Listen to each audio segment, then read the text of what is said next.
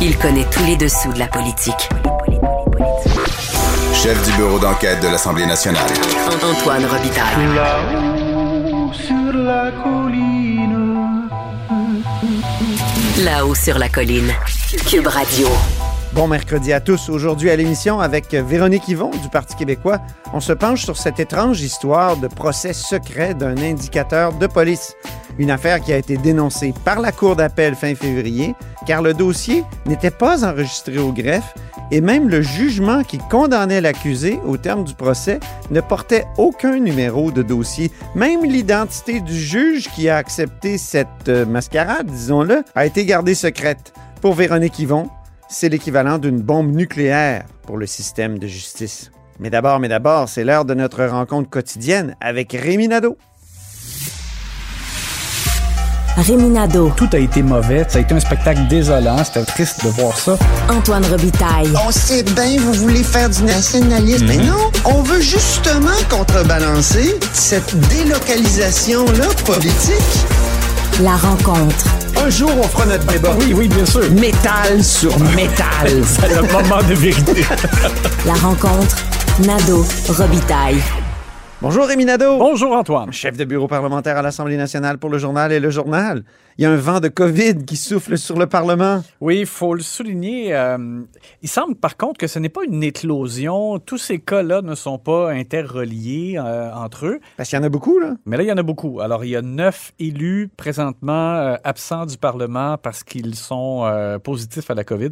Et donc, non Beaucoup des caquistes, hein? Oui, puis non seulement dont le premier ministre. le premier ministre, mais là, la vice-première ministre aussi. Oui. C'est drôle parce que tu sais, tu te rappelles qu'au début de la pandémie, ils, ils prenaient la peine de toujours être euh, pas au même endroit, au même moment pour euh, faire en sorte que si euh, le premier ministre était absent, la vice-première ministre pourrait prendre la relève. Ben oui. Ben alors là, c'est un peu ironique de voir que maintenant que on a l'impression que ça. Je dirais que ça achève, je sais pas, là, avec cette autre vague-là, il y a tellement de gens qui sont en train de l'avoir après, Mais oui. après tous ceux qui l'ont eu à Omicron. Mais là, le Conseil des ministres aujourd'hui a été confiné. C'est-à-dire pas confiné, mais a été Ben, euh, virtuel. virtuel. Alors, on, ça, est retombé au Conseil des ministres euh, virtuel euh, parce qu'il y a aussi François Bonnardel euh, qui, Ben oui. qui est absent en raison de la COVID. Et puis là, ben, quelques élus de, de plus. Là, aujourd'hui, Mario Asselin de la CAQ toujours. Puis du côté de- des partis d'opposition, il y a Émilie Lessard-Terrien de Québec solidaire, Christine Saint-Pierre chez les libéraux. Euh, bref, au total, neuf élus qui sont pas là. Et c'est particulier parce que Gabriel Dado-Dubois, lui, revient au Parlement. Nouveau papa. euh, de, de la petite Hélène. Euh, on a appris la, la naissance là, récemment. Il était en, en, euh, congé de, de paternité. Et là, revient et ben, c'est sûr qu'il est un peu inquiet de ce qui se passe. On va écouter ce qu'il a dit donc à son point de presse de retour euh, ce matin. les travaux à l'Assemblée avec la nouvelle réalité, les 125 députés, en même temps une résurgence des cas de COVID. C'est sûr que je- ça m'inquiète. Moi-même, j'ai ces temps-ci, c'est le moins qu'on puisse dire, pas du tout envie de ramener la, le virus à la maison. Donc euh, oui, j'ai une certaine inquiétude. J'espère que tous les députés vont être prudents puis qu'on va être capable de continuer à travailler ici à l'Assemblée en toute sécurité. Pas de changement toutefois à prévoir là, à court terme pour la façon de fonctionner. C'est sûr qu'il y a des travaux parlementaires qui ont été euh, retardés, euh, ben, comme par exemple l'étude d'un projet de loi où François Bonnardel devait être. Ben, ça n'a pas pu euh, euh, commencer euh, en raison de son absence. Donc c'est sûr que on souhaite qu'il y ait le moins d'impact possible et le, et le moins surtout aussi évidemment là, de, de complications euh, qui pourraient être liées euh, au virus comme tel. Surtout qu'il y a l'étude des crédits, là, Oui, commence bientôt. qui est un élément important. Moi, je sais qu'il y a des députés qui ont demandé à ce que certains ministres qui ont la COVID puissent témoigner de façon virtuelle. Pourquoi pas? Oui. mais, Hein? Ça a euh, été testé pendant la, la première vague ici à Québec. Ça a pas été. Les gens n'étaient pas friands de ça, là, mais Non, c'est à ça. Ottawa, ils l'ont fait beaucoup. C'est pas l'idéal, là, mais c'est quand même possible, pour, surtout pour Oui. un exercice comme l'étude des crédits, où c'est quand même censé être moins une bataille partisane là, que la période de questions. Et justement, on est rendu à quoi? À l'analyse sportive de la période de questions. Et on commence par euh, la joueuse tenace du jour. Je trouve que Dominique Anglade euh, a eu euh, une mauvaise réaction au dépôt du euh, plan santé de Christian Dubé. Oui. en étant trop négative, en, en essayant de, de vendre euh, la ligne là, l'effet qu'il n'y avait rien là-dedans, que euh, on accouche d'une souris, euh, on avait l'impression que, que tout était mauvais alors que c'est c'est pas vrai. Ça, c'était pas bon. Par contre, j'aime le fait qu'elle insiste pour mettre euh, devant le visage de la CAQ le fait que le gouvernement caquiste quand même renie un engagement Ben oui. qui était de fournir un médecin de, de famille à tous les Québécois. Et M. Dubé, lui, essaie évidemment de, de- de- passer ça un peu sous le radar là, dans, dans l'ensemble de l'œuvre du plan, mais Il dit notamment, finalement, ils n'ont pas besoin, tout le monde, de médecins. Alors, c'est drôle qu'il se soit engagé euh, avec C'est intéressant là-dessus que beaucoup d'insistance. Monsef Déragi a ressorti un tweet de 2013 de François Legault François qui disait le problème des urgences sera réglé lorsque tous les Québécois auront un médecin de famille. Oui, oui, c'est ça. Alors, c'est vraiment... Ils ont changé de discours. Tout un, oui, c'est ça, tout un, un- un changement pour la CAQ. Et donc, Dominique Andelade fait bien d'insister. Euh, elle l'avait fait à la période de questions hier. Je trouve encore très efficace aujourd'hui en, en début de période de questions, où elle semblait comme insister pour dire, mais admettez-le.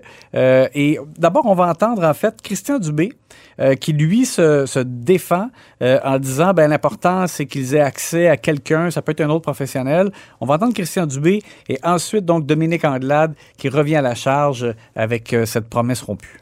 Je comprends qu'il y a des changements de, de, de principes et d'approche que la pandémie nous a appris. Et ce que les Québécois nous ont dit, Monsieur le Président, c'est qu'ils veulent être servis dans un temps rapide. Et les discussions que nous avons eues avec les différentes fédérations de médecins, avec les infirmières, Monsieur le Président, nous disent clairement qu'il faut changer d'approche, qu'il faut changer d'approche, avoir une approche plus ciblée avec le bon professionnel de la santé. Là, on peut dire ce qu'on veut. Mais entre 2014 et 2018, c'est 1,2 million de Québécois en plus qui ont eu accès à un médecin de famille. Aujourd'hui, depuis 2018, il y avait 400 000 personnes qui attendaient sur une liste d'attente et malgré, malgré ce, à quoi ils s'étaient engagés, c'est 1 million de Québécois qui attendent. Et ce que j'entends bien le ministre qui nous leur dit présentement, vous n'aurez pas de médecin de famille, c'est fini, on renie notre promesse, c'est bien ça que j'ai entendu.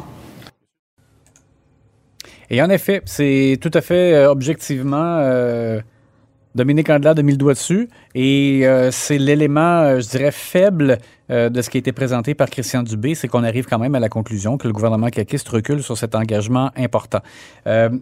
C'est sûr que pour le reste, comme je l'ai mentionné, le plan du B a été quand même relativement bien accueilli là, par euh, le- l'ensemble des, des acteurs du réseau et, et, et donc à cet égard-là, par contre, euh, le Parti libéral est allé, je trouve, un peu trop fort parce que sa réaction euh, détonnait là, par rapport aux acteurs euh, dans le réseau de la santé. La mise en échec du jour maintenant. Monique Sauvé, qui est pourtant pas reconnue particulièrement pour ses mises en échec, je dirais de façon générale, mais là, elle a été assez incisive à l'endroit de Marguerite Blais.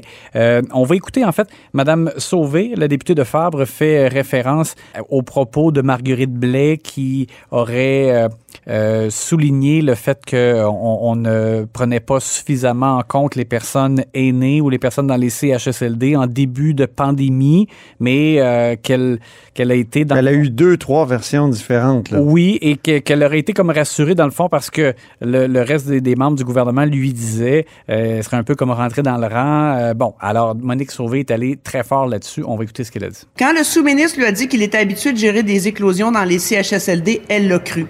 Quand le bureau du premier ministre lui a dit d'arrêter de répéter, elle s'est tue.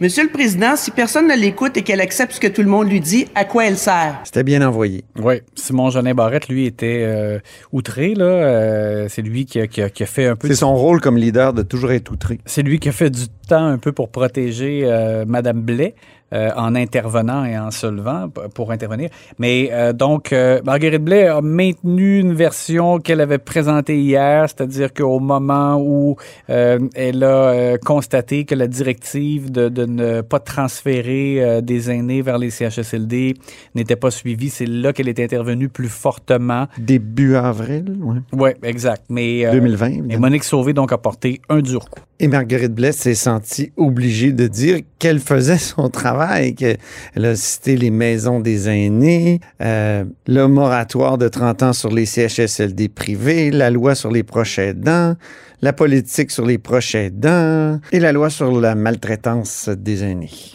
Autre sujet, tu parlais tout à l'heure euh, du retour du joueur Gabriel Nadeau-Dubois. Ben, Il y a un autre joueur qui est revenu aujourd'hui.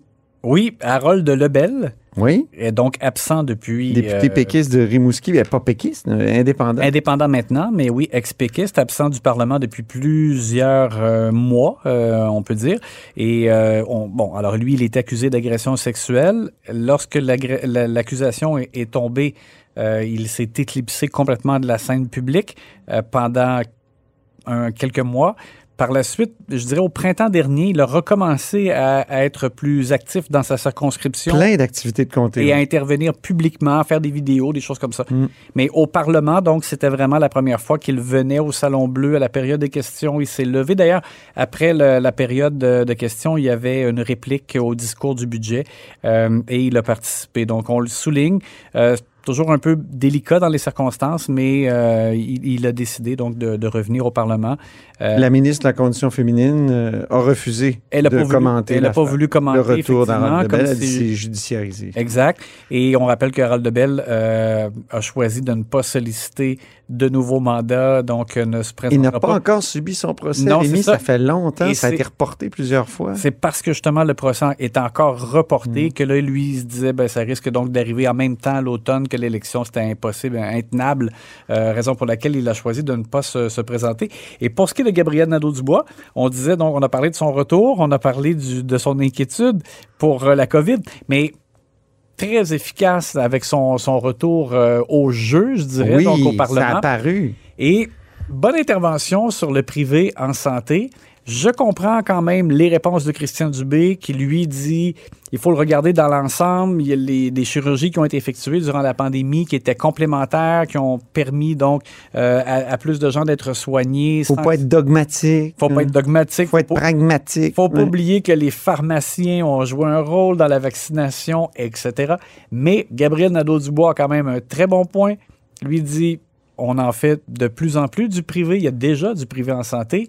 Et si on est à faire une refondation du réseau, c'est parce que ça va pas bien. Alors lui dit pourquoi on continue de faire ce qui ne va pas bien. On va écouter son intervention euh, qui était euh, quand même efficace. En ce moment, au Québec, il y a des GMF, des groupes de médecine familiale. Il y a des RPA, des résidences privées pour aînés. Il y a des CHSLD privés qui ferment leurs portes, qui laissent le monde sur le trottoir. Pourquoi? Parce que c'est pas rentable. C'est ça, le privé en santé. Ça ne marche pas. Pourquoi est-ce que la CAQ s'entête à défendre un modèle qui ne fonctionne tout simplement pas? Alors, quand on dit qu'il peut y avoir vraiment un bon débat sur cette question-là euh, à faire au Québec, c'est un bon exemple parce que On pourrait dire aussi que ce qui marche pas, c'est le tout public. Parce qu'on est un des régimes les plus publics au monde, même les pays scandinaves, euh, même euh, la France, deux des pays qui ont confiance en l'État euh, pour gérer la santé, font intervenir beaucoup plus de privés. En tout cas. Mais c'est ça, c'est que. Où est le dogmatisme? Peu importe le côté. Est-il chez ceux qui disent ouais. le, le privé c'est l'enfer ou chez ceux qui disent l'inverse, Ouais. il faut tout aller au privé? Tu sais, Peu importe du côté où on le prend, comme le PQ qui avait aussi une bonne intervention de Joël Arsenault, je pense, la Ouais. semaine dernière, où il disait ben on, on- on continue quand même de faire en sorte que des employés demeurent dans le privé si on fait plus de place au privé, alors qu'on veut Ouais. qu'ils viennent au public. Donc là, ça devient aussi. euh, vraiment, je trouve que c'est dur à arbitrer et c'est un dossier euh, super intéressant. Et on va continuer de le suivre. Merci beaucoup, Rémi Nadeau, puis on se reparle euh, demain. À demain.